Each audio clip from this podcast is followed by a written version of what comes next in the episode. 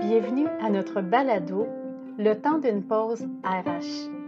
Co-animé par Nicolas Roy, vice-président chez EPSI et CRHA, et Sylvain Tessier, président chez ST Marketing. La gestion des ressources humaines peut parfois être complexe, mais prenons le temps, une pause à la fois, d'en discuter autour d'un café. Nicolas Roy et Sylvain Tessier rencontrent à chaque semaine des spécialistes ou des entrepreneurs et discutent sur des enjeux en matière de gestion des ressources humaines. Chaque épisode contient des conseils à intégrer dans votre quotidien, des informations qui vous feront réfléchir sur ces enjeux et des idées qui stimuleront des discussions quant à votre organisation et vos approches. Bonne écoute. Bienvenue au temps d'une pause RH. Mon nom est Nicolas Roy et aujourd'hui, je suis encore en compagnie de mon cher acolyte Sylvain Tessier. Bonjour Sylvain. Bonjour Nicolas, comment tu vas aujourd'hui? Ah, je vais très très bien, tu le sais. Hein? C'est toujours la même réponse à cette magnifique question. Oui, tu es monsieur optimiste en personne. j'essaie, j'essaie, comme je mentionne toujours, j'essaie de faire rayonner le bonheur autour de moi. Donc, euh, c'est clair que c'est clair que pour moi, ça se passe. Sylvain, aujourd'hui, euh, nous avons une belle invitée. Donc, on va parler de diversité et d'inclusion avec euh, Madame Indira Moody. Et euh, donc, je sais que tu la connais, tu la connais très, très bien. Donc, c'est ça, on va parler de diversité et inclusion avec elle aujourd'hui. Puis, si vous me le permettez, juste avant qu'on débute, je, veux vous l'introduire formellement, puis par la suite, on va être en mesure de discuter et d'avoir une belle discussion d'une vingtaine de minutes avec, avec Indira. Donc, Indira est née euh, d'une mère guyanaise d'origine indienne et d'un père nigérien. Indira Moody a fait de la diversité et de l'inclusion une fierté. Ingénieure québécoise de formation, elle a été à la tête de plusieurs multinationales, notamment dans le secteur du pétrole. Elle a fondé en 2005 African Suppliers, une firme offrant des services conseils et d'expertise en contrôle de qualité, en ressources humaines et en gestion de projet. Elle est aujourd'hui propriétaire et PDG de Viande la France, une belle et grande entreprise familiale qu'elle a reprise avec son conjoint il y a dix ans. Indira, bonjour et bienvenue au temps d'une pause RH. Bonjour Nicolas, bonjour Sylvain. Merci de m'avoir avec vous aujourd'hui. Ça nous fait grandement plaisir. Le, oui, le plaisir est effectivement pour nous. Euh, Indira, peut-être juste avant qu'on débute, si vous vouliez nous parler un peu de, de, Viande la France puis de votre implication des dix dernières années, ça pourrait être intéressant pour lancer le balado. Parfait. Euh, alors, Viande la France existe depuis 1929, donc 90 ans. C'est une euh, famille euh, de Saint-Séverin, euh, la famille La France, qui a commencé, comme dans toute petite compagnie, dans le garage de, chez papa et maman. Et ça a été repris jusqu'à la troisième génération. moi, j'ai rencontré François La France et André La France dans les années 2011, où ils cherchaient un repreneur. Donc, ils n'avaient pas de, de relève. Euh, André n'a pas d'enfant, François en avait cinq, personne parmi eux ne voulait prendre la relève. Donc, euh, dans les années 2008, ils avaient vu que la, réglementation changeait et ils sont venus à Grand-Mère dans l'ancienne bâtisse de Molson et ils ont pris cette bâtisse-là et ils ont construit une nouvelle usine. Ils l'ont amenée aux normes et après ça, ils cherchaient un repreneur. Et c'est là où je suis rentrée dans l'équation. Euh, avec Guillaume Femme, mon conjoint. Euh, nous avons visité l'usine, nous avons vu qu'elle avait un bon potentiel. L'être humain n'arrêtera jamais de manger la viande. Et c'était une, une, belle usine qui s'occupait de tout ce qui était des fermes locales. Alors nous, on l'a reprise et euh, on y a mis notre amour, toute la partie process procédural d'ingénierie. On a commencé par la traçabilité mis en place, qui n'existait pas. On a mis mhm. euh, la partie, comment on appelle, organisationnelle avant, mhm. c'était une trentaine de personnes qui reportaient à une même personne. Maintenant, on a des responsables, on a des responsables du shipping, responsables euh, d'achat-vente, responsables, voilà, d'organigramme.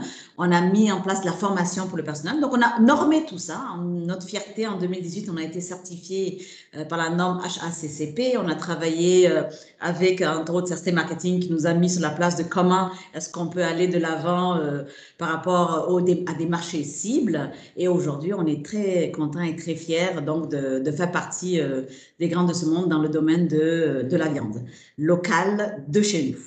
Un très, très beau succès. Bravo, bravo pour ces efforts-là. Hein. On voit quand on met beaucoup de cœur et de travail, ça donne beaucoup de très, très beaux résultats. Donc, euh, c'est parfait. J'imagine au sein de Viande de la France, la diversité et l'inclusion est aussi extrêmement importante, je ne me trompe pas? Absolument, absolument. Quand on est arrivé, euh, on avait vraiment euh, des personnes fantastiques, vraiment de, du, terroir. il y avait pas beaucoup de diversité. Il y avait quelques, une ou deux dames et aujourd'hui, on avait une nationalité qui était euh, Mon Québec de chez moi. Et aujourd'hui, euh, c'est Mon Québec de chez moi et bien plus. On a 12 nationalités. Wow. Euh, c'est très beau à voir. C'est plus complexe à gérer. Mais j'ai toujours dit hein, que si on met dans une même salle 10 personnes qui sont de la même nationalité, de, de, la même formation, de la même école, du même sexe, et qu'on met dans une autre salle cinq sexes différents, euh, des pays différents, 10 pays différents, 10, 10 euh, euh, comment dire, formations, un RH, mm. un ingénieur, un technicien, des, des, personnes qui sont plus main-d'œuvre et qu'on leur donne exactement le même problème, qui sort avec la solution la plus exotique? Ben, C'est la diversité. Et lorsqu'on parle inclusion et tout ça, les termes centrales de ce podcast, à quoi tu fais référence ou qu'est-ce qui spontanément ressort à l'esprit des gens par rapport à ces mots-là? Alors, je ne peux pas répondre pour tout le monde, mais pour moi, c'est l'acceptation de tout le monde au même pied d'égalité. Mm-hmm. Je ne peux pas répondre pour tout le monde, mais euh, voilà. Toujours est-il que euh, l'inclusion pour moi, c'est euh, d'accepter que l'être humain est l'être humain et puis qu'on doit faire avec l'égalité et l'équité euh, doit être présente euh, à tous les niveaux. Moi, c'est comme ça que je, vois ce mot inclusion. Inclure tout le monde, toutes les parties prenantes, toutes les, couches des sociétés dans l'équation de ce que nous sommes en train de résoudre. C'est tellement beau. On dirait la définition, euh, en anglais, on dit textbook. donc, c'est vraiment, vraiment ça. Hein. Je pense que c'est que tous se sentent appréciés, valorisés, écoutés, euh, c'est ça, peu importe provenance, genre, euh, croyance, couleur, euh, orientation, puis aussi idée. Fait que c'est super beau, Indira. Donc, c'est moi je, moi, je lève mon chapeau parce que la diversité, il n'y en a jamais trop. Donc, c'est important de, de, continuer là-dessus. Puis, ça nous amène à notre, première, à notre première discussion comme telle. La diversité, il y a plusieurs études qui démontrent que la diversité et l'inclusion, bien qu'il y ait une progression, elle est quand même assez lente. Donc, je me demandais si c'est quelque chose que vous, vous avez vécu ou vous expérimentez en ce moment euh, dans le cadre de, je dirais pas juste de votre métier, mais sur un sens plus large. Est-ce que c'est ce que vous voyez un peu, euh, que la, progression est quand même relativement lente? Euh, c'est quoi les défis, les opportunités peut-être que vous voyez en matière de diversité et inclusion? Oui, il y a une progression, mais c'est vrai que c'est lent. Il faut dire que la communication aujourd'hui, euh, quand je parle de communication at large, c'est euh, les médias, la présence des médias, la présence d'Internet, la présence des réseaux sociaux, aujourd'hui est différente il y a 10 ans, il y a différente il y a 20 ans. Donc, nous sommes plus informés sur la situation qu'elle était avant. Mhm. Euh, et aussi, il y a une évolution dans le sens qu'il y a plus de personnes qui sont formées de manière générale. Mhm. Et, euh, étant donné qu'il y a plus de personnes formées, euh, ces personnes recherchent à se retrouver dans les milieux de travail, dans les milieux de la société, dans les milieux de la, des grandes villes, euh, dans toutes les sphères de la société. Et à ce moment-là, elles, font face à des freins. Et ces freins-là, on en parle plus. On en parle plus. ces, dernières années, ces derniers mois, ces dernières semaines, on a eu vent de, de, certains phénomènes qui sont plus présents. ok? Euh, voilà, voilà. Alors donc, oui, il y a évolution, mais l'évolution est bien trop lente. De mmh. plus, euh, il y a une compréhension profonde euh, de que l'être humain qui est autochtone, qui est asiatique, qui est arabe, qui est de n'importe où, que c'est un être humain. On le comprend aujourd'hui. Avant, on ne le comprenait pas. Mais là, aujourd'hui, c'est compris intégré. Voilà. Donc, du coup, il y a ce, cette demande qui se demande, mais, mais c'est bizarre, pourquoi il y a des traitements différents? Puis en fait, une des questions qui me vient à l'esprit, c'est qu'est-ce qui contribue, selon toi, Nzera, à la progression?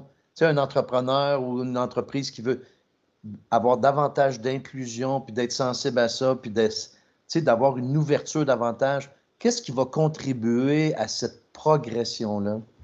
Mhm. Alors, en anglais, on appelle ça walk the talk. Dans mon Québec, Québec, on appelle ça les bobines, les babines suivent les bottines, c'est ça? Oui, c'est ça. les Euh, bottines sur les babines. Voilà, voilà, excuse-moi, euh, merci de m'avoir euh, corrigé. C'est-à-dire qu'il faut, il faut absolument montrer l'exemple. OK? Il faut montrer l'exemple. Euh, il y a quelques années, je me rappelle dans les multinationales, il y a une trentaine d'années ou 25 ans, on, on- il y a- on avait des modules sur le harassment, Mhm. dans lequel on éveillait les consciences parce qu'on on- on faisait plus de, on amenait plus de femmes dans, la, dans les sociétés et on élevait les consciences avec ce qu'on pouvait, ce qu'on ne pouvait pas. On ne peut pas se permettre de dire à quelqu'un de, parler bêtement par rapport à ta jupe est courte ou euh, j'ai bien vu ou non, il y, a, il y a des manières de parler. Et puis c'était très sensible aux États-Unis euh, où je fais, je peux, je pense mon, mon premier euh, mon premier cours de harassment dans les années 1997 où on, on éduquait les gens par rapport à savoir comment se comporter, comment dire bonjour, taper dans les mains culturellement, voilà, ça peut ne pas. Voilà. Donc, euh, je pense que les, les dirigeants, nous devons montrer l'exemple par rapport à l'acceptation de la diversité dans tous les sens du terme. Ok? Euh, Nous devons comprendre les cultures différentes, nous devons euh, les, tolérer. Nous avons tendance à être euh, plus tolérants avec nos semblables. Donc, exemple, mon fils fait une bêtise, quelqu'un d'autre qui fait une bêtise, ben, je serai plus tolérant avec mon enfant. C'est un exemple simple. Donc, les gens dans lesquels on est likewise, qui nous ressemblent, voilà, on, on est, on, est, on est plus, plus, on est plus acceptable, on est plus tolérant. on- Donc, l'être humain est être humain. Il fait des erreurs, qui qu'il soit. Mhm. On a des bons, on a des mauvais. Et il ne faut pas faire un amalgame. C'est l'amalgame qui nous crée des problèmes. C'est le fait de dire que tout le monde est qui est un problème. Non, on ne peut pas se permettre. Par contre, prendre le temps de comprendre, d'éduquer, de former, de pousser, euh, en tant que chef d'entreprise, il y a des bons et des mauvais dans, dans tout le monde euh, et il faut traiter les gens à leur juste valeur. Il peut y avoir des sens culturels qui font que on a plus tendance d'eux. Parce que culturellement parlant, voilà, euh, je veux donner un simple exemple. On a vécu la Covid là, se laver les mains. Il y a des cultures où on se lave les mains plus que d'autres. Et je suis en train d'écrire un article dessus actuellement. Et euh, j'ai mon bon ami euh, québécois, québécois. je, dis ça parce que moi je suis québécoise, mais, je veux dire, euh, j'ai fait 40 ans ici. Lui, il, est, il, est, il, est, euh, il a ses grands-parents, arrière-grands-parents qui sont nés, grandis ici. Donc les Québécois, québécois de souche, mo- moins que moi, québécois. Je dirais, pas non, c'est un mauvais parallèle quand je dis moi. Mais bon, vous avez compris ce que je veux dire. Je lui ai demandé, mais voilà, il m'a dit, par rapport au lavage des mains, tu sais, il dira, l'eau chaude, là, ça fait pas longtemps que ça existait. Hein? Il y a 20 ans, tu peux pas demander aux gens de se laver les mains ici. Ça m'a allumé sur pourquoi ici, il y a eu tant de tapage sur laver les mains. Parce que certaines cultures que je connais où Dès que tu viens de l'école, tu te laves les mains parce que si tu ne te laves pas les mains, tu peux tomber malade. Dès que c'est une culture où on mange à la main, c'est une culture où euh, euh, on fait des ablutions cinq fois par jour, où c'est un réflexe de se laver les mains. Mais parce que j'arrêtais pas de me dire, mais c'est bizarre. Comment le, le c'est pas là ancré dans la culture Mais c'est vrai, quand on rentre dans la culture, donc tout ça pour dire que c'est culturel. D'où l'importance d'avoir cette ouverture et curiosité et de compréhension de codes culturels et de ne pas associer ça à une signification qui est fausse ou à, sais, d'avoir un a priori. Il faut avoir une ouverture et une compréhension. L'éducation fondamentale de famille, euh, à l'école, collectif, euh, ensemble. Mon père a toujours dit, on n'est pas fait que de papa et de maman. Il y a l'école, il y a la tante, il y a le voisin, il y a, il y a voilà. Euh, donc, euh, c'est une éducation collective par rapport à l'acceptation de l'être humain en général qui va nous faire, qui font partie des solutions d'évolution. Ça prend tout un village pour élever un enfant. Cut. oui, c'est ça. Il faut que ça parte à la base aussi. Comprends, c'est aussi que l'éducation, ça, ça, ça, part vraiment très, très jeune, hein, et ça dans tous les sphères comme tel, pour amener justement cette ouverture-là, cette acceptation-là, cette tolérance-là aussi des différences. On n'a pas parlé de tolérance au, au niveau des différences, mais c'est aussi ça. Pour moi, je pense que comme société, on a à gagner aussi d'aller de, chercher toutes ces belles, ces belles choses-là des différentes cultures. J'ai quelqu'un sur notre plancher d'abattage euh, euh, qui, qui, me donnait cet exemple-là. Sa fille avait 10 ans. Mm -hmm. Et puis, euh, lui, franchement, la diversité, il ne connaissait pas du tout. la bibliothèque culturelle. Je ne sais pas du tout. Et puis, il l'a pris avec nous, et puis voilà. Et il m'a dit, tu sais ce qui m'est arrivé hier soir Je dis, vas-y. Il me dit, écoute, j'étais à la maison, les enfants regardaient la télé, et puis j'ai fait ce commentaire-là, ce chinois, et puis mon, ma fille m'a repris. J'ai dit, ah bon, qu'est-ce qui s'est passé Elle m'a dit, mais non, pourquoi tu l'appelles chinois Mon ami est comme ça, et puis euh, voilà. Et il a dit que lui-même, il s'est réveillé, et ça l'a Donc la jeune génération, tout ça pour dire que voilà, c'est, on, on, apprend. Et il est temps, il est temps que... Je trouve que je parle beaucoup plus de diversité et d'inclusion dans mon Québec que lorsque je suis, par exemple, euh, euh, dans des pays tels que... Euh, ben moi, je sais pas, moi, en Afrique, c'est pas un sujet. OK. Voilà, c'est pas un sujet je, je, je, je c'est pas un sujet de tous les jours. Mm-hmm. Mm-hmm. Si je, me, je rentre dans ce sujet-là, allez, quatre fois par jour. Ouais. Oui. Donc, nous, nous avons, un, nous avons un, devoir d'éducation. Il, y a un rôle collectif, comme tu disais tantôt, Indira, c'est-à-dire que, comme par exemple l'exemple que tu viens de donner, qu'il y a eu une intervention de son enfant, c'est pourquoi tu l'appelles chinois, il y a une intervention dans laquelle on peut nuancer des réflexions de certaines personnes, mais c'est un moment ou une occasion de les sensibiliser, de nuancer, d'éduquer et de former en même temps dans une certaine manière dans laquelle il va s'ouvrir davantage l'esprit.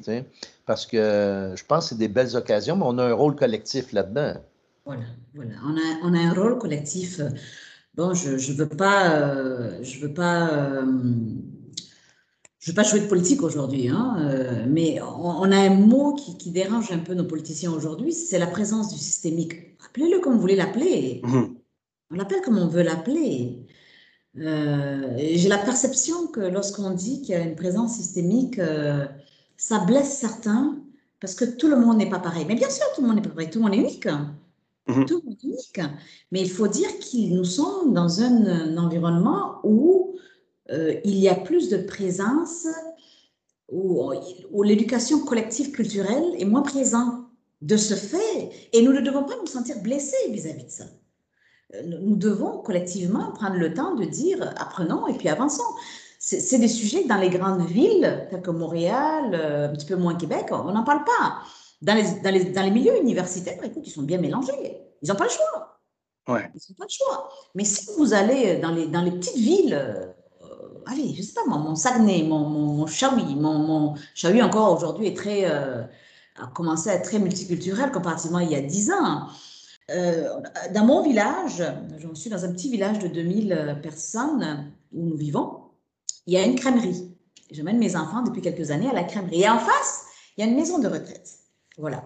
Puis je fais partie de ce, de très chanceux secteur, je touche du bois, qui ont les parents en vie. Et mes parents ne sont pas à côté. Ils sont pas à côté de, de nous, donc ils ne voient pas les petits-enfants tout le temps. Mais alors, qu'est-ce qu'on fait avec mes enfants? C'est une tradition. Dès qu'on va prendre la glace, euh, on a nos, nos grands-mères qui sont à l'extérieur, qui, sont présents. Et puis, ben, nous, on, prend on est parti leur demander la première fois. Nous ont regardé avec des yeux ronds, là. Qu'est-ce qu'on voulait? Je voulais demander les saveurs qu'elles aimaient, mais finalement, le, le, le, monsieur de la crèmerie m'a expliqué que, que, si tu prends des, des, cornets à la vanille, ils ont tout aimé ça. C'est pris une mhm. douzaine de cornets à la vanille, on traverse, et puis on le partage, et puis on mange nos glaces. Première choc, première fois. Deuxième fois. Écoute, là, ça fait trois ans, ils nous connaissent, là, par cœur, tu sais. On est devenus mais au début. Mais tu viens d'où, toi? Et ceci et cela. Mais aujourd'hui, c'est. Euh... Et ma fille, euh, avant-hier, m'a dit Mamie, maman, c'est tout le monde qui amène la glace là-bas dit Mais c'est pas grave. Nous, on le fait.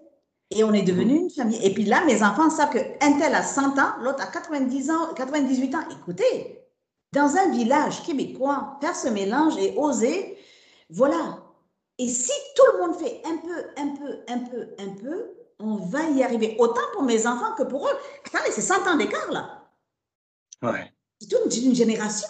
Et là, ils ont compris qu'on est Saint-Bonifacien, que mes enfants sont nés dans le village, ont grandi dans le village, ils sont chez eux, ils font partie de la culture et nous sommes humains. Mm-hmm. Voilà. Et c'est ce genre de résultat que tranquillement, tranquillement va poser des pions. Donc, excusez-moi, je ne voulais pas prendre trop de. Non, mais, mais, en fait, un. Oui, mais c'est un très bon exemple. Puis on voit le processus. Donc, la première fois que vous êtes arrivé avec vos glaces versus maintenant, c'est une différence importante. On, voit le processus, le cheminement qui, s'est passé. Je trouve ça tellement beau. Oui, oui, oui. Et, souvent, un, des, parents qui vient rendre visite va me demander Vous travaillez là? Je vais m'expliquer. Je travaille là, j'ai mon usine à côté. Ah bon? Puis on commence le débat. C'est éternel. Hein? Comme je dis, moi, je, vis cette différence 4-5 fois par jour. C'est encore dommage parce que, mhm. parce que voilà, à la fin, on est, on est tous des êtres humains, mais il faut, il faut. Et ça demande beaucoup, ça demande beaucoup, mais il faut le faire. On n'a pas le choix. Mhm. C'est comme ça qu'on va y arriver. Euh, et il ne faut pas se battre contre le fait que, qu'il y a la présence du systémique. Il faut juste continuer, continuer à éduquer, à élever le débat. Mais le fait que tu es déjà conscient, qu'on est conscient qu'il peut y avoir des barrières a priori, puis qu'on les traverse, puis qu'on n'est pas paralysé par ça, tu as pris des initiatives. Et là, les gens ont une découverte dans un sens. Oups, ils sont en train de découvrir des relations, découvrir aussi les valeurs que vous avez, etc. Il y a un élément dans lequel, quand, une fois qu'on a passé la barrière de départ, c'est là où est-ce qu'on voit toute la richesse de ce qu'on peut découvrir. Intéressant. Puis peut-être on pourrait aborder, euh, parce qu'évidemment, vous êtes, euh, vous êtes un entrepreneur qui a eu beaucoup de succès et tout ça, donc vous êtes très, très, très, très investi au niveau de la diversité et de l'inclusion, mais ce serait quoi, disons qu'il y a un entrepreneur qui gère une entreprise où est-ce que la diversité et l'inclusion est peut-être un peu moins présente. Cet entrepreneur-là aimait le soin de faire, par exemple, la diversité et l'inclusion une priorité. Ce serait quoi les conseils que vous pourriez donner euh, à celui ou celle-ci? Puis j'irais même un, petit peu plus loin. On commencerait par où? Ce serait quoi? Ce serait quoi le point de départ pour faire la diversité et l'inclusion en entreprise? vraiment quelque chose de, de gros. Puis miser là-dessus pour le succès comme tel de l'entreprise? Alors, oser. Oser. Oser. Aujourd'hui, nous sommes en, euh, en, pénurie de main-d'œuvre, criard un peu partout. Pas mhm. avoir peur? pas avoir peur de recruter, euh, de recruter quelqu'un qui est différent de nous? Mhm. Euh, il faut pas, il faut essayer vraiment d'enlever les biais. Les biais doivent être vraiment enlevés. Les a priori. La première fois que j'étais en Chine, on est, en parle en 2000, dans les années 2000, 2001, 2002. Je pensais, je pensais que j'allais trouver quelque chose, je ne sais pas, de pas propre. Je ne sais pas pourquoi. C'était mon billet, moi. Quand je suis arrivée et que j'ai vu comment c'était propre, j'étais stomaquée. Hmm. J'ai trouvé une ville, j'ai trouvé Pékin. Et puis je suis allée à l'intérieur des villes parce que je devais, je devais visiter des, des, des, des comment on appelle, des, des, euh, usines à l'intérieur, vraiment à fin profond de, de, de la Chine. J'ai été, je suis arrivée dans une usine dont on faisait des moteurs. Je pouvais manger par terre. Ils enlèvent leurs chaussures, ils rincent leurs chaussures. Mais je me suis dit, mais, mais, mais d'où me venait cette image de penser que c'était pas propre? Et j'ai pas compris. Je comprenais pas comment mon cerveau avait cette information-là. Et je me suis confrontée à ça. Et puis aujourd'hui, je, je, m'excuse, je fais mon mea culpa, quoi. Euh, voilà. Donc, les billets, là, il faut vraiment euh, sortir de ça. Oui, peut-être que nos parents nous ont éduqués, nous ont montré certaines choses. Il y a, il y a, il y a, il y a un ami québécois, souche, euh, cinquantaine d'années, euh, blanc, en blanc, euh, qui me dit, il me dira, ah, tu sais, j'étais éduquée par une mère raciste. Hein? Moi, il m'a, quand il m'a dit ça, même moi, je suis choquée. Je suis choquée comme ça. Et puis, il me dit, non, mais j'ai compris. J'ai compris que ce qu'on m'a montré était une peur et qu'il n'y avait rien là. Et que c'était mon devoir d'éduquer mes enfants différemment. OK? Donc, le premier conseil, je dirais, à un entrepreneur qui va ça, il faut oser. Et là, je vais continuer par une autre anecdote. Euh, ici, dans notre, sans, sans nommer de nom, dans notre, dans notre Chaoui, il y a une compagnie euh, renommée euh, qui a osé il y a 15 ans.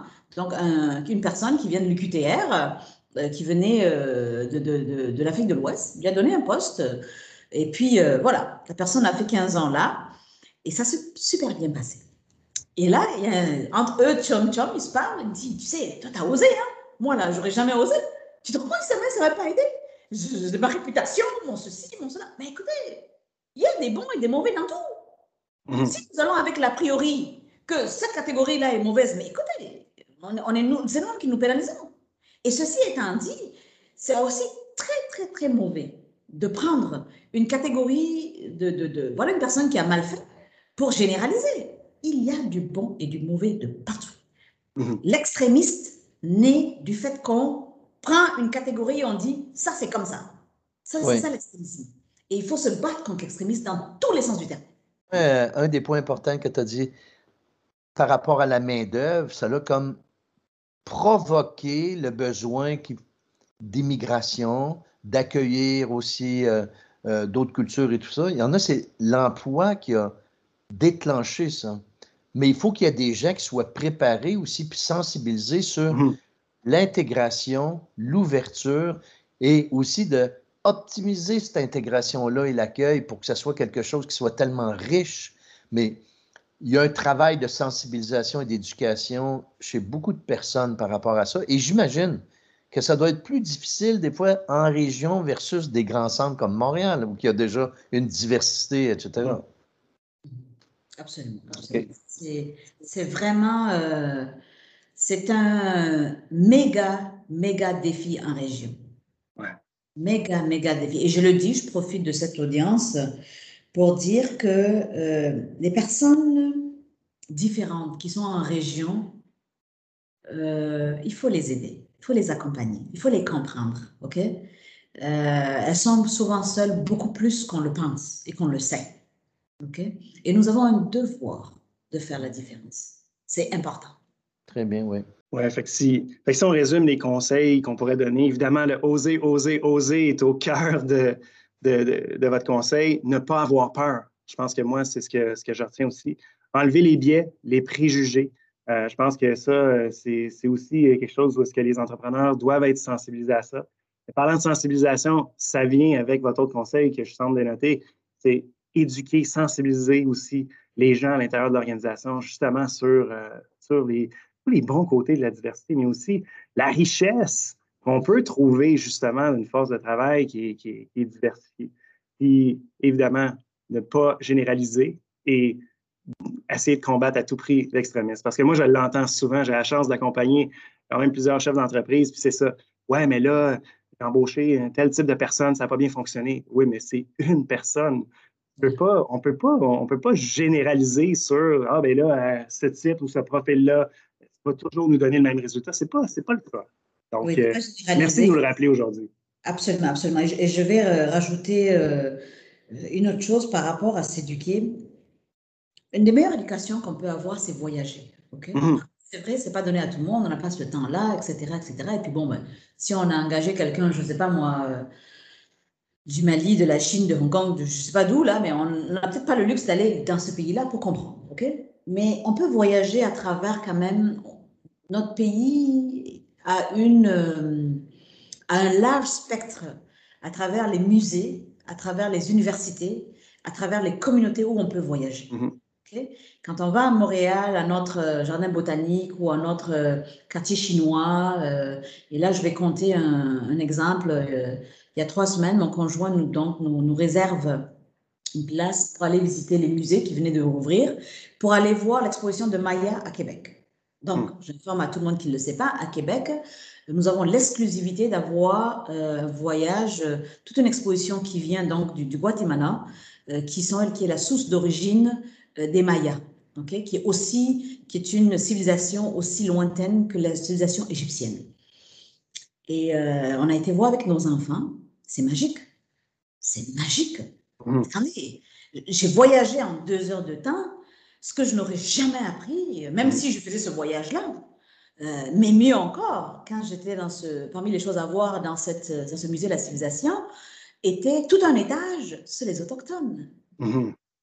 Attendez, quand, quand, je suis allée là, qu'est-ce que j'ai vu? J'ai vu un tapis en cuir. J'ai regardé ce tapis, il n'avait rien de bien différent que le même tapis que j'avais vu, tiens, en Namibie, que j'avais vu, tiens, en Afrique de l'Ouest, que j'avais vu, tiens, écoutez, tout un voyage. Mais ça, c'est dans mon Québec, juste ici, là, deux, à Québec hmm. City. Hmm. On se comprend? On se comprend. Écoutez, voyageons. c'est nous avons une, opportunité. Euh, D'abord, ça, les Mayas sont là jusqu'en octobre, donc profitez-en si vous pouvez aller voir. c'est unique, c'est une très belle civilisation. Et voilà, donc nous pouvons voyager de chez nous, à travers nos musées, à travers ce que nous avons ici. Euh, euh, voilà, moi je pense c'est un appel de cœur pour dire euh, nous avons un devoir de nous éduquer et d'éduquer tout le monde. Moi, je veux dire rapidement, tu sais, moi je viens de Trois-Rivières, c'était 99,9 blanc francophone et tout ça. Et évidemment, aussi, j'ai voyagé, j'ai adopté en Chine et tout ça. Puis j'ai même quand j'étais à l'Université Laval faire ma maîtrise, ça a été mon, ma première immersion multiculturelle dans un sens et j'ai appris beaucoup.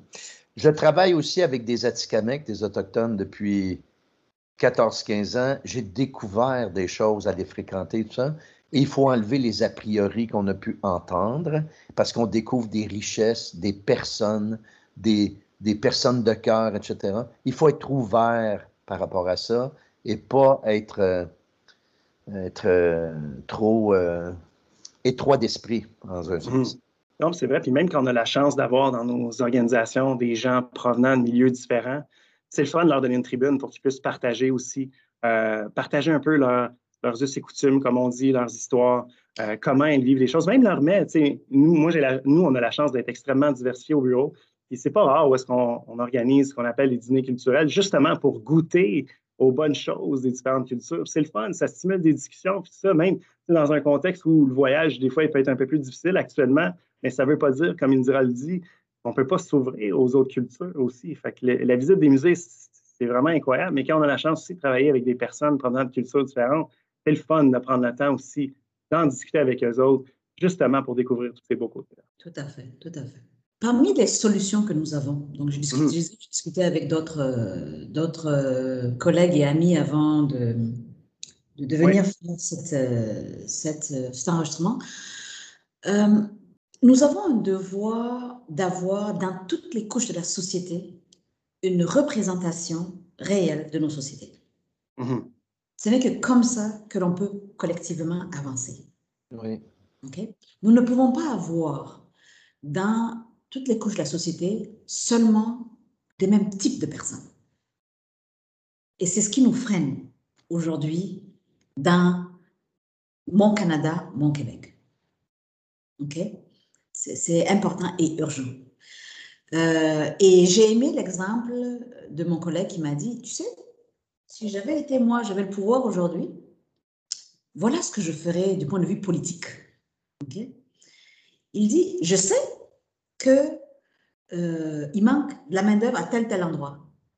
Eh bien, je me lève, moi, en tant que politique, et je vais, je recrute ce dont j'ai besoin et je le dépose. Mmh. Au lieu de m'asseoir et puis commencer les débats, les, ceci, je ne prends pas. Faites ce qu'il y a à faire et ça va régler le problème. Mmh. Il n'y a pas de débat à avoir. Y a-t-il un manque de main-d'œuvre, oui ou non? Bon, alors. S'il manque tant, on va, on prend le nombre de personnes qu'on a besoin sur tel et puis on fait. Et maintenant, on gère ça. Oui, il y aura des problèmes. Oui, il y aura. Mais on ne peut pas s'asseoir euh, et puis euh, mettre des barrières sans avoir commencé. Tout à fait. Et, et, euh, moi, j'étais très, très petite. J'avais, l'histoire que je vous raconte, j'avais peut-être quoi, 10, 15 ans. Un jour, je me lève le matin, à table à petit déjeuner, il y avait des galettes indiennes. Ma mère est d'origine indienne, donc on mange les galettes indiennes. Au lieu d'avoir la baguette française, là, il y avait les galettes indiennes. Mmh. Je dis, mais ça, c'est luxe aujourd'hui. Qu'est-ce qu'il y a là Comment mange des galettes indiennes La, grand-mère qui avait fait les galettes indiennes. Ah, mais il n'y avait pas de pain. Mais pourquoi il n'y avait pas de pain à la boulangerie ce matin? Parce que le président de ce pays-là, ce jour-là, s'est levé et puis tous les gens de tel pays, les avaient mis dans des bateaux et les a rentrés chez eux. Ah bon, ben c'est bizarre. Qui nettoyait la rue? Qui faisait le pain? Qui faisait ceci? Qui faisait cela? Ben voilà. On se comprend? Donc, l'histoire se répète, ce n'est pas seulement ici. Ce n'est pas seulement ici. Mhm.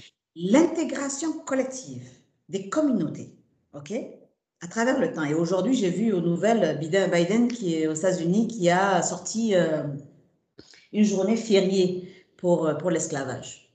OK Il est temps que nous nous traitons comme êtres humains, collectivement, collégialement, comme un bon grand village. Mhm. Et chez nous, ici, ce que nous devons faire, du point de vue, moi je pense en tout cas, si effectivement euh, euh, j'en avais, euh, j'en avais le pouvoir, c'est de dépolitiser le débat. Euh, nous avons besoin de main-d'œuvre pour pouvoir évoluer ensemble. Il n'y en a pas assez. Il faut aller le, le, chercher, le faire rapidement, parce que sincèrement, nos entrepreneurs souffrent. Mm-hmm. Nos agriculteurs, éleveurs, entrepreneurs, les, les, gens qui ont besoin de la main-d'œuvre ouvrière aujourd'hui souffrent. On ne peut pas demander à des entrepreneurs de travailler 80 heures semaine. On est en train de les user. On est en train de créer de sérieux problèmes. Il y a une détresse euh, psychologique chez plusieurs euh, mhm. agriculteurs. Voilà, voilà. Donc, dans mon secteur, on a eu, je pas, comme je dis, je ne veux pas parler politique, mais on a eu la, hier, non? C'est hier que sorti le, le Excel d'or, le, oui, les problème d'employés dans lequel qui a, qui a déboulé sur finalement l'euthanasie de milliers de, de, millions de. Mais ça vient d'où? La main-d'œuvre. La main-d'œuvre. Il faut comprendre les enjeux. Donc, le fait de ne pas les comprendre rapidement et d'agir rapidement et de, de, résoudre les problèmes de diversité et d'inclusion rapidement euh, amène, va nous amener de gros problèmes. On nous envoie dans un mur. Donc, j'appelle à la collaboration de tous, à la compréhension des enjeux de tous.